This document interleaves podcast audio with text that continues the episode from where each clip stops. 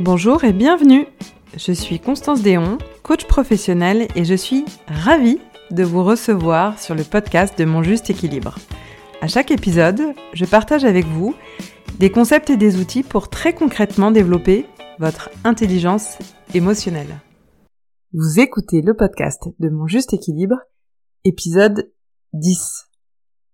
Dans cet épisode, je vais vous présenter la septième compétence de l'intelligence émotionnelle, les relations humaines. Les relations humaines, c'est la capacité à établir et à maintenir des relations mutuellement satisfaisantes, caractérisées par la confiance et la compassion. Les relations humaines font partie des facultés relationnelles, vous savez, la troisième des cinq dimensions de l'intelligence émotionnelle qu'on a vu dans l'épisode 3. Je vous invite à l'écouter si c'est pas encore fait. Donc, à quoi ça peut ressembler les relations humaines dans la vie professionnelle?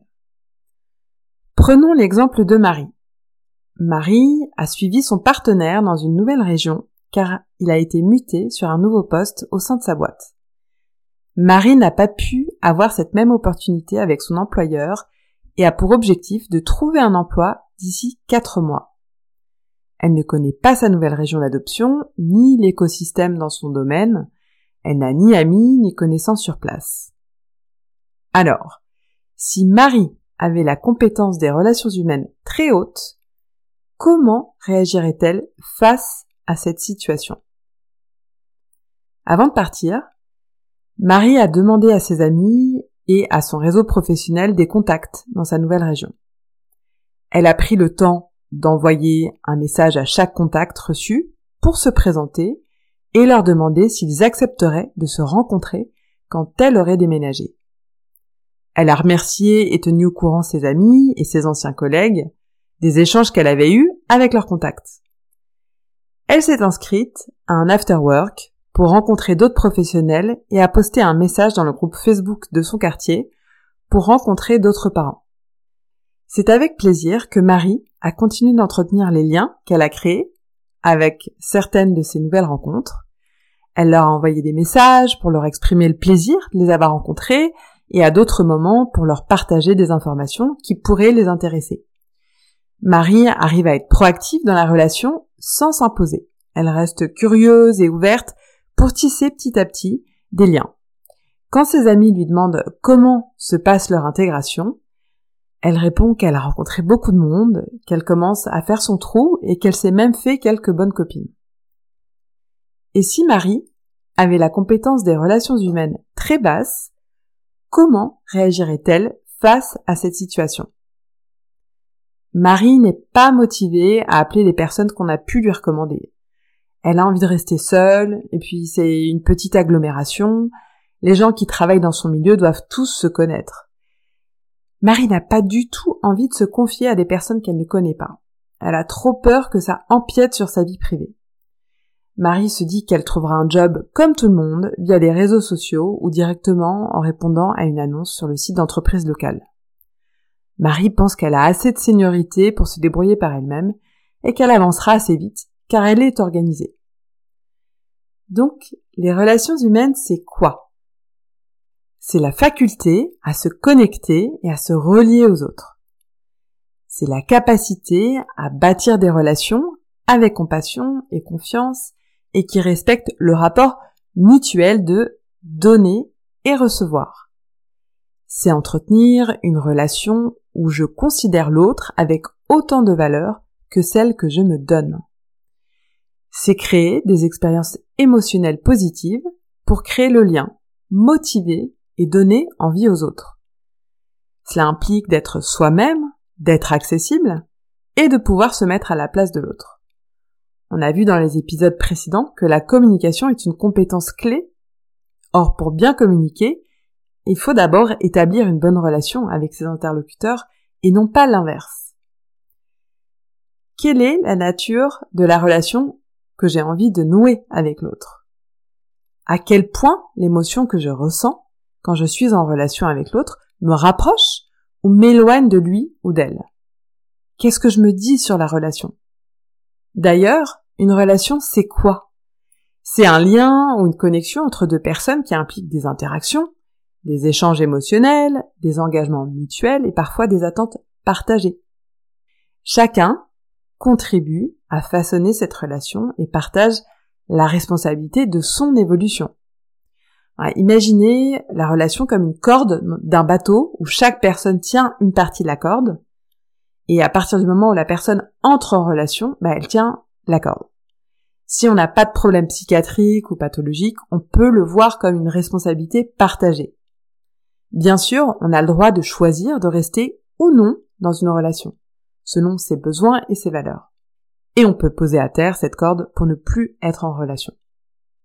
Quand on a la compétence des relations humaines basses, c'est qu'on a du mal à rentrer en relation avec l'autre, parce qu'on n'en a pas envie ou parce qu'on a peur, ou parce qu'on ne sait pas s'y prendre. Alors, qu'est-ce qu'on gagnerait à développer cette compétence? Un des premiers bénéfices, et pas des moindres, c'est une source de bonheur et de meilleure santé. Nous sommes des êtres sociaux, et nous ne pouvons vivre sans lien.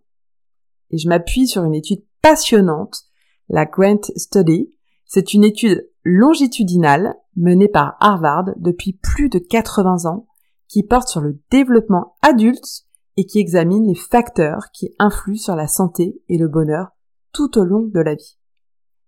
Elle suit deux groupes de participants, des étudiants de Harvard et des jeunes issus de milieux défavorisés de Boston afin de comprendre les dynamiques sociales, psychologiques et physiologiques qui façonnent le bien-être humain.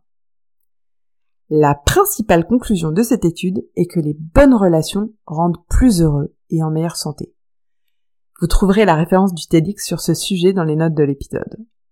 Alors je ne sais pas ce que vous en pensez, mais j'avoue que ces résultats ne m'étonnent pas tant que ça. Euh, pour avoir déménagé de nombreuses fois dans ma vie, je me suis souvent dit que je pourrais certainement habiter à peu près n'importe où, tant que j'aurais des amis ou des relations de qualité autour de moi. Le deuxième bénéfice de développer la compétence des relations humaines, c'est que les relations humaines sont des ressources en termes de soutien. Nous sommes des êtres sociaux et quand nous vivons des moments difficiles, nous pouvons être soutenus par ceux avec qui on a créé des relations de qualité. Enfin, le troisième bénéfice, ça facilite la collaboration et le travail d'équipe.